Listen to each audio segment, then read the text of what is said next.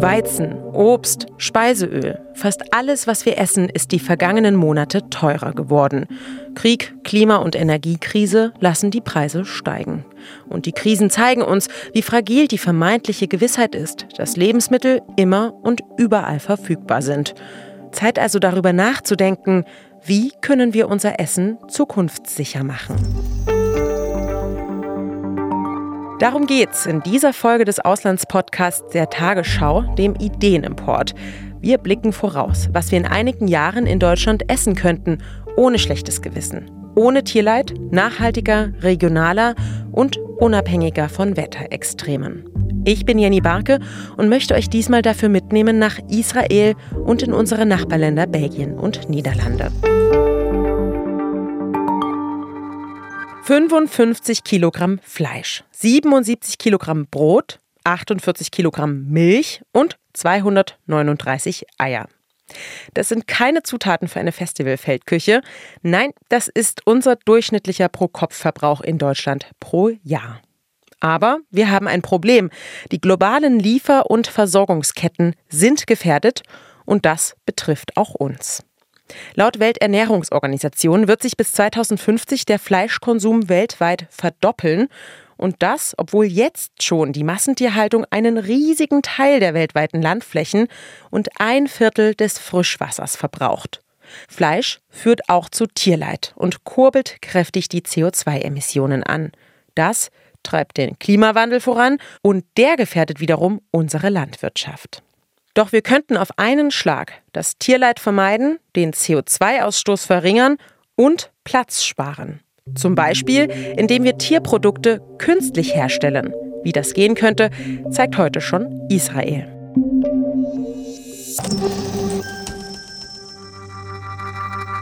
Stellen wir uns mal vor, unser Ei kommt künftig nicht mehr aus der Henne, sondern aus der Tube und Milch nicht aus einer auf Hochleistung getrimmten Kuh, sondern aus dem Labor. Das klingt erstmal unappetitlich, ist es aber gar nicht, meint unsere Israel-Korrespondentin Sophie von der Tann. Sophie, du hast zwei Küchen der besonderen Art besucht und dabei ein veganes Spiegelei probiert. Was kann ich mir darunter vorstellen? Ja, also wenn das in der Pfanne ist, dann klingt das eigentlich wie ein ganz normales Ei. Allerdings ist das nicht ein Ei mit Schale, das man dann aufschlägt, sondern man nimmt eine Tube mit einer weißen, dicken Flüssigkeit, bisschen wie Mayonnaise sieht das aus, und das gibt man dann in die Pfanne und dann setzt man dort ein fertiges Eigelb drauf. Das mm. ist so ein gelbes Bällchen, das äh, in einer Box schwimmt und dann brutzelt. okay. Und kommt das vegane Spiegelei an ein echtes ran? Wie sieht das denn aus? Und vor allem, wie schmeckt es denn? Ja, erstaunlicherweise sieht das wirklich zum Täuschen echt aus. Fast ein bisschen zu perfekt. Hm. Auch wenn da kein bisschen Huhn drin steckt. Das ist rein pflanzlich, da ist nichts Künstliches drin. Das äh, in Anführungsstrichen Eiweiß besteht vor allem aus Kichererbsenproteinen und im Eigelb sozusagen stecken Sojaproteine. Die gelbe Farbe kommt von Karotten und ich habe es natürlich auch probiert und mein Mikro laufen lassen. Wow. Wow, I think you should say yo. Yo. Yo. Also du hörst, also ich war schon ziemlich beeindruckt. Das ja. Eiweiß war wirklich perfekt. Ich hätte das nicht unterscheiden können von einem echten. Äh, das Eigelb hat ein bisschen anders geschmeckt, irgendwie cremiger, aber man hat sich an den Geschmack gewöhnt. Okay. Und, und was ist das für ein Ort, wo du das vegane Ei probiert hast? Ich war nördlich von Tel Aviv in einem Gebäude, wo lauter Design- und Startup-Büros sind. Und im Erdgeschoss eben die moderne Testküche von dem Start-up Yo Egg. Passend mit eigelbfarbenen Kacheln. Uh, and Yo, this is me. I'm Yo Sefa. And Yo is actually the reaction uh, that we're getting in, in Israel when people try it. Yo steht also für Josefa, das ist ihr Name, und auch für die Reaktion von Israelis, wenn sie die Eier probieren. Und wie ist Josefa jetzt drauf gekommen, an einem veganen Ei zu basteln? Was war denn ihre Motivation dazu? Josefa ist Köchin und Konditorin und seit zehn Jahren Veganerin. I started developing the egg back in my home, at, at my kitchen at home. Zu Hause in ihrer Küche hat sie also angefangen zu experimentieren. Sie war bereits bekannt als Expertin für vegane Ernährung und sollte für ein israelisches Restaurant ein veganes Brunch-Menü entwickeln, inklusive Burger mit Spiegelei. Und dabei ist rausgekommen ein veganes Ei aus Tofu und Kürbis. Das wurde schnell ein Riesenrenner äh, ließ sich aber nicht auf Masse produzieren. Und deswegen hat sie dann weiter getüftelt. Das klingt jetzt auf jeden Fall schon mal nach einem Erfolgsrezept. Also ich denke mir jetzt so, wozu brauchst du noch Hühner? Braucht man die noch? Hat das Ei jetzt die Hühner abgeschafft? Naja, also es wird sicher noch ein bisschen dauern. Noch sind ihre Eier deutlich teurer als die normalen Hühnereier. Etwa ein Dollar kostet ein Yo-Egg. Und sie sagt auch, die Nährwerte müssen noch deutlich besser werden. Diese veganen Eier haben zwar kein Cholesterin und kaum gesättigte Fettsäuren, aber viel zu wenig Proteine. Also für Verbraucher sind die Nährwerte im Moment noch nicht ganz so optimal, aber das ist doch schon mal ein riesiger Gewinn für Umwelt und Tierwohl, oder? Vegane Eier haben den großen Vorteil, dass keine Hühner gehalten und gefüttert werden müssen natürlich. Mhm. Und gerade für den Anbau von Hühnerfutter braucht man sehr viel Wasser. Unterm Strich benötigt die Herstellung von einem Ei insgesamt rund 200 Liter Wasser. Wow, krass. Und du hast ja nicht nur vegane Eier für uns getestet, sondern auch Milch aus dem Labor. Weiße Kittel sozusagen statt Stall. Worum geht es denn hierbei? Echte Milch oder um Ersatzprodukte wie bei Soja oder Hafermilch, die man ja jetzt in Deutschland auch gar nicht mehr so nennen darf? Äh, Im Prinzip echte Milch. Ob die sich so dann so nennen darf, da bin ich mir nicht so sicher. Ähm, aber ich war bei einem Startup Imagine Dairy und die, ja, die wollen Milch herstellen, die am Ende genauso schmeckt, indem sie die exakt gleichen Proteine herstellen, aus der echte Kuhmilch besteht. Und auf die Idee gekommen ist Arie Abo. I didn't really know that much about milk, honestly, before I started. So I started reading a little bit more about uh, what's in milk, you know, what sort of protein. And I said, wow, this would be interesting. Ja, er sagt, er hatte eigentlich vorher gar keine Ahnung von Milch. Er ist Biochemiker und hatte in der Pharmaindustrie gearbeitet, aber dann mehr über die Bestandteile von Milch gelesen und sich gedacht, wow, das könnte doch interessant sein. Er hat begonnen zu experimentieren. We wanted to actually make a yogurt out of it, so uh, which is relatively simple because Sie wollten Joghurt machen, was relativ einfach sei, sagt er. Man braucht die Proteine, eine Starterkultur fürs Fermentieren und Zucker und dann haben sie lauter Dinge ausprobiert. Came in the morning and you just had to smell and test it really quickly and then it was bingo. Und dann haben sie am nächsten Morgen dran gerochen und es probiert und Bingo, aus zwei Proteinen wurde ein Joghurt. Also die Proteine sind sozusagen der Schlüssel. Ja, genau. Und die wollen sie eben im Labor herstellen. Dafür nehmen Sie einen Mikroorganismus, also ich versuche das jetzt mal zu erklären, also ein, ja, so ein Pilz in der Petrischale und dem fügen Sie dann die DNA-Informationen von einem Molkeprotein ein. Also Sie geben dem sozusagen die Anleitung, wie dieses Protein entstehen soll. Und durch einen Fermentierungsprozess kommt dann das Protein raus. Und die Milch, die dann am Ende, am Schluss rauskommt, besteht also nicht aus Ersatzprodukten, sondern letztlich aus dem identischen Protein. Und jetzt mal Butter bei die Fische. Wie hat es denn geschmeckt? Das klingt ja jetzt ehrlich gesagt mit diesen Proteinen, die dann fermentiert werden müssen, schon etwas komplexer. Ja, dann äh, hören wir uns doch mal meine Reaktion an, die ich aufgenommen habe. Mm, it's interesting. Sorry for my reaction. No, no. for my very. Yeah, you're super sensitive. it's a little more sour. Is that possible? Yeah. Ja, also ihr hört's. Ähm, ich habe mich versucht, diplomatisch auszudrücken. Äh, die Milch hat ziemlich ziemlich sauer geschmeckt. Also die haben noch ein bisschen was zu tun. Okay, noch bist du etwas verhalten. Äh, dir schmeckt es noch nicht so richtig. Aber wenn es dann soweit ist und die Milch einen fast identischen Geschmack von Milch angenommen hat, was folgt dann daraus? Gibt Arie sein Rezept dann raus? Also könnten wir das hier in Deutschland übernehmen? Also noch ist das Produkt nicht auf dem Markt, aber das Rezept ist natürlich das größte Betriebsgeheimnis und patentiert. Es gibt aber auch andere Startups, die an diesen Proteinen für Milch arbeiten. Vorteil wäre in jedem Fall, dass es Ressourcen spart. Keine Kühe mehr, die Methan ausstoßen und gefüttert werden müssen. Die Herstellung von Milchprodukten, muss man sich mal vor Augen führen, ist allein für 3,4 Prozent der globalen Treibhausgase verantwortlich. Das klingt jetzt erstmal nicht viel, aber zum Vergleich, der Flugverkehr insgesamt macht 1,9 Prozent aus. Und die Nährwerte von dieser, in Anführungsstrichen, echten Milch, die seien wohl auch deutlich besser als von pflanzlicher. Jetzt hast du uns ja gleich zwei Ersatzprodukte vorgestellt, das vegane Ei und die im Labor hergestellte Milch. Und damit nicht genug. Israel ist ja auch Vorreiter bei der In-vitro-Herstellung von Fleisch. Nach den USA ist Israel der größte Hersteller. Woran liegt es denn, dass man bei der Frage nach der Zukunft der Ernährung immer wieder in Israel landet? Ja, das habe ich auch Ariel gefragt und er meinte, Israel is, uh, I would say, more entrepreneurial than other places. Also Israelis seien unternehmerischer als andere Nationen. Nicht umsonst spricht man hier von Startup Nation und Foodtech sei quasi die neue Generation der Landwirtschaft. And Israel was always very strong in how to grow tomatoes in the desert and how to irrigate. Es gibt hier viel landwirtschaftliche Expertise, wie man Tomaten in der Wüste zum Wachsen bringt, wie man gut bewässert und so weiter. Und wegen des Klimawandels mussten die Menschen hier einfach schon früh kreativ werden und Neues ausprobieren. Ari ist extra für die Gründung des Startups vom Silicon Valley zurück nach Israel. Vor allem, weil der Staat hier viele Anreize schafft, Unternehmen zu gründen. Solche Strukturen, Finanzierung ganz am Anfang und Betreuung bei der Gründung in Inkubatoren, das hilft jungen Unternehmen. Also wahrscheinlich wäre das eine Lösung, damit wir in Deutschland auch ein bisschen mehr vorankommen bei der Zukunft der Ernährung, daran überhaupt erstmal zu forschen. Ja, also das würde wahrscheinlich einen Schub uns geben. Ja.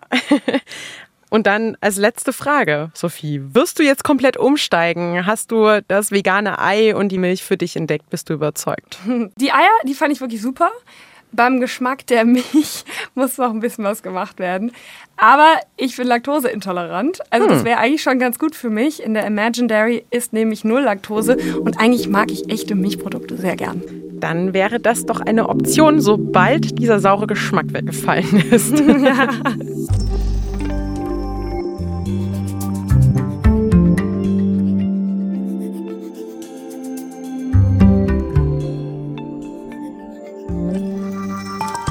Es gibt noch andere Möglichkeiten, Tierprodukte zu essen und damit das Klima zu schonen. Dafür müssten wir allerdings offen sein für Neues. Hier zu hören Ameiseneier, die in Butter geschwenkt in der Pfanne brutzeln und mit Limette und Chili abgeschmeckt werden. Mmh, na, Appetit bekommen? Also, während hier vielleicht einige der Ekel packt, ist Insektenessen in Mexiko ganz normal. Der Appetit geht auf die prähispanische Tradition zurück. Cuando probé los chapulines, híjole, se me hizo delicioso y bueno, ya cuando supe el aporte de proteína, etcétera, entonces a mí, a mí me gustan mucho. Die Mexikanerin Claudia findet Heuschrecken, Ameisen und Larven köstlich und hält sie für eine gute Fleischalternative. Und gesund sind sie auch. Neben viel Eiweiß enthalten sie Zink und Eisen und sie sind umweltschonender. Das sagt der Koch Alejandro Piñón, bei dem alles auf den Teller kommt, was kreucht und fleucht. Una vaca, por ejemplo, pues este consume muchos recursos en el mundo, ¿no? Mucha agua, muchas este Er meint, dass der Konsum von Insekten viel weniger Ressourcen, zum Beispiel Wasser, verbraucht als der von Rindfleisch und damit würde das Ökosystem geschont werden. Die Nahrung der Zukunft, sie ist vielleicht auch ein bisschen eine Frage der Einstellung.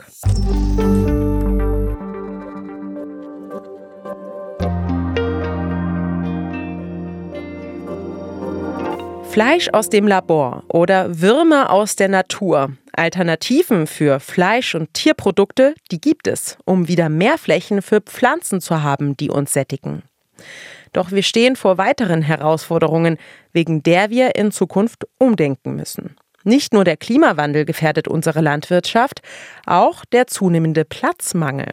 2050 werden schätzungsweise 9 Milliarden Menschen auf der Welt leben. Und die brauchen Platz, der bisher für die Landwirtschaft vorgesehen war. In Deutschland geht die Bevölkerung zwar voraussichtlich zurück, aber wir sind ja von den Anbauflächen anderer Länder abhängig. Wohin also mit Obst und Gemüse? Die Zukunft des Grünzeugs könnte vielleicht in der Stadt liegen. Tomaten auf Dächern, Salate auf vertikalen Feldern. Urban Farming nennt sich das. Und Vorreiter auf diesem Gebiet sind unsere beiden Nachbarländer Belgien und Niederlande.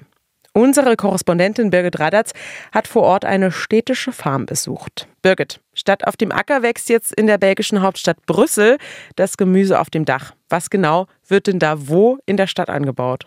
Ja, tatsächlich gibt es einige Dächer hier in Brüssel, die bepflanzt werden. Das bekannteste und auch in der Form in der belgischen Hauptstadt zumindest einmalige Projekt ist Westerkultur, die auf zwei Dächern zweier Supermarktketten ähm, ziemlich große Gemüse- und Obstgärten angelegt haben. Und ich habe mir davon mal einen angeschaut, äh, der sogar ganz bei mir um die Ecke ist. Hm, und was wird da für Gemüse dann angebaut? Was können wir dort ernten?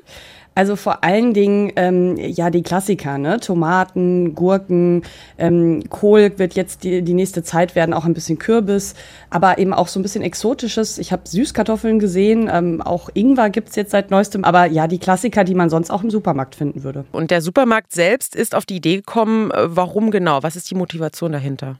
Also die hatten sowieso die Idee, ähm, ihr Dach zu benutzen. Und interessant fand ich vor allen Dingen, dass es äh, tatsächlich gar kein Greenwashing ist, was man ja jetzt erstmal so denken könnte. Ach, da kommt ein Supermarkt und ähm, pflanzt da ein bisschen was auf dem Dach und macht damit dann Werbung. Aber der, die Supermarktkette darf keine Werbung für das Projekt machen, weil sie ja sonst ihre anderen Märkte schlechter stellen würde, weil die das ja nicht haben.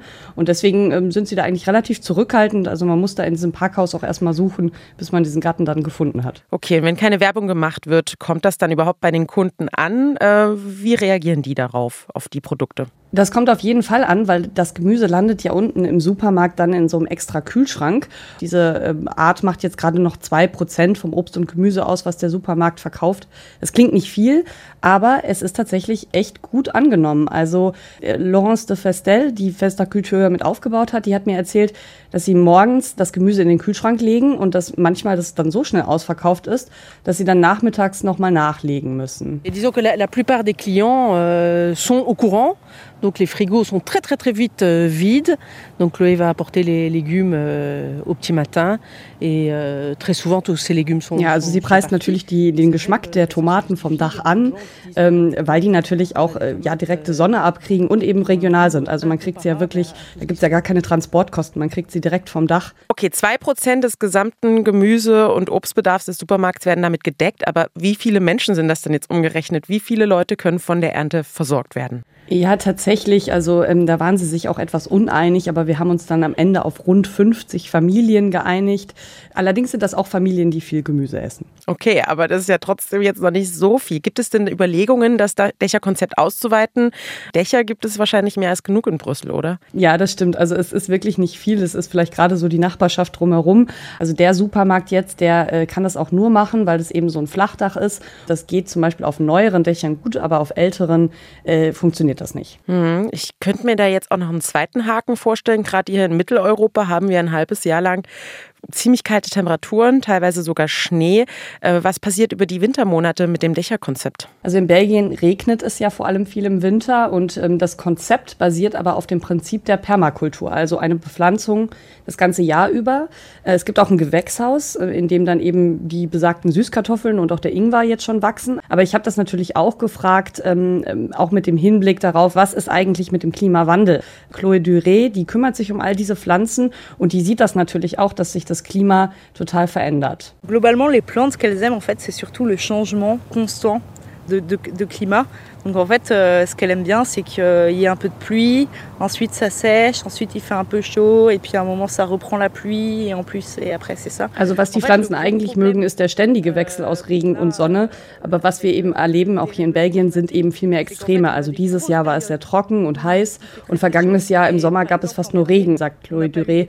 Also da äh, sieht sie viel mehr das Problem, als dass es im Winter mal kälter wird. Du hast ja nicht nur Gemüsegärten auf belgischen Dächern angeschaut. In den Niederlanden gibt es auch eine Idee, die geht noch ein bisschen weiter. Dort gibt es eine Indoor-Versuchsanlage, in der vertikal über viele Etagen, so hochhausmäßig, Anbauflächen für Pflanzen geschaffen werden. Wie kann man sich das vorstellen? Was wird da angebaut? Ja, also in Venlo, das ist ja gar nicht so weit hier auch von Brüssel, aber auch in ganz anderen Standorten in den Niederlanden, eigentlich überall, pflanzt man eben in die Höhe. Also da können Tomaten wachsen, ähm, ganz normal, aber die wachsen dann bis zu sechs Meter hoch.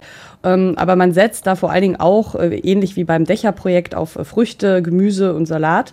Und ähm, sowas zum Beispiel wie Weizen, äh, das man ja derzeit eigentlich noch dringender braucht, das wird da äh, noch nicht angepflanzt. Hat das noch viel mit dem herkömmlichen Ackerbau zu tun, den man äh, so von der Landwirtschaft kennt? Also wird da Erde nach oben angepflanzt und darauf die Pflänzchen gesetzt oder hat das viel mit Technologie zu tun? Kannst du es ein bisschen beschreiben? Ja, also Menschen, die da in Erde wühlen, die findet man da nicht so sehr, denn das ist tatsächlich alles sehr hochtechnologisiert. Also die Pflanzen, die sehen eigentlich nie das Tageslicht. Ich finde ja, es sieht ein bisschen aus wie Hennen in so einer Legebatterie. Ähm, aber die haben natürlich, die brauchen natürlich Licht und das kriegen sie dann mit verschiedenfarbigen künstlichen Licht. Ähm, ja, man kann damit quasi auch schon bestimmen im Vorhinein, wie süß zum Beispiel eine Erdbeere wird oder wie rot eine Tomate werden soll. Äh, und man kann damit natürlich dann auch Produktionsziele steigern. Also wenn ein Supermarkt sagt, er braucht jetzt mal 20 Tonnen Tomaten in der Woche, dann kann das tatsächlich so eine Anlage auch tatsächlich produzieren. Das ist natürlich weit davon entfernt, was man auf einem Dach in Brüssel anbauen kann. Und können die Menschen in den Niederlanden selbst jetzt schon damit ernährt werden? Also ist es genug, um die Leute äh, zu versorgen und ist die Idee schon wettbewerbsfähig gegenüber der herkömmlichen Landwirtschaft? Also für den heimischen Markt äh, geht das Konzept natürlich voll und ganz auf. Ähm, 17 Millionen Einwohner hat, haben die Niederlande. Ähm, es reicht auch für den europäischen Markt. Aber was für die globale Ernährung ja wichtig wäre, wäre ja wegzukommen von Pflanzen, die eigentlich nur für den heimischen Markt produziert werden. Also zum Beispiel Salat. Denn das ist ja kein Grundnahrungsmittel in dem Sinne, hat sehr viel Wasser, aber wenig Proteine. Und ähm, da müsste man eigentlich sagen, da müsste man jetzt mal anfangen, Weizen anzubauen. Aber das hat dann so einen hohen Energiebedarf, dass das äh, sich überhaupt nicht lohnt. Und deswegen bleibt man bei Gemüse und Salat in, in sehr vielen Mengen. Okay, also was ist dein Fazit? Äh, siehst du mehr Vorteile oder mehr Nachteile an dem Konzept? Das Konzept sieht auf den ersten Blick gut aus, äh, aber dann muss man halt wirklich den enormen Energiebedarf erwähnen, der auch derzeit mit fossilem Gas gestillt wird. Also ein Rohstoff, der ja überall gerade gebraucht wird und dessen Verbrauch wir ja eigentlich derzeit äh, zurückfahren wollen. Also da müsste man wahrscheinlich nochmal ähm, überlegen, wie viel und für wen man da anbaut. Also du siehst insgesamt eher eine Kosten-Nutzen-Bilanz, die nicht besonders klimaverträglich ist. Ja, also was natürlich ähm, äh, weniger gebraucht wird, ist zum Beispiel Wasser, aber eben auch ähm, tatsächlich Pestizide. Aber ähm, man hat eben einfach diesen Energieverbrauch. Und selbst wenn man jetzt sagen würde, man würde das mit erneuerbaren Energien ähm, betreiben, was ja auch ginge, dann würde es wieder keinen Platz schaffen, weil die Solarpanels, die müssen ja auch irgendwo hin, die stehen dann genau daneben und nehmen eigentlich genauso viel Platz weg Netzwerk wie die Anlage. Also man spart da am Ende nicht so viel ein. Okay, was ist denn so, wenn man die beiden Konzepte sich jetzt anschaut, für dich ähm, ein Fazit? Welche Möglichkeiten können wir übernehmen in Deutschland und was hat auch ähm, die Chance, wirklich in Zukunft uns besser zu ernähren als herkömmliche Landwirtschaft, wenn der Klimawandel uns vielleicht die Flächen auch wegnimmt? Also man kann ja zumindest eine gewisse Kreativität daraus lernen. Ähm, und das ist ja manchmal auch schon immer der erste Schritt zu einer Veränderung, weil dort wird ja sehr viel erforscht, auch in den Niederlanden an diesen Anlagen. Also man schaut sich die Pflanzen ja ganz genau an, wie die reagieren und ähm, schaut auch, wie resistent diese Pflanzen vielleicht auch sind unter bestimmten Bedingungen. Und das kann ja wiederum dazu führen, dass man ganz neue Sorten entwickelt, die dann eben auch auf unseren Ackerflächen besser bestehen.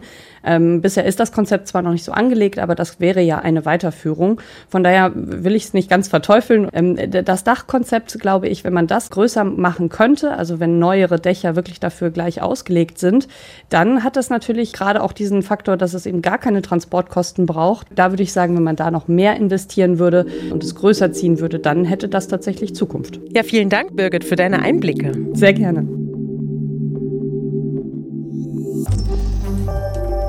Also, wenn Dächer der Last standhalten, könnten sie künftig Äcker ersetzen oder ergänzen.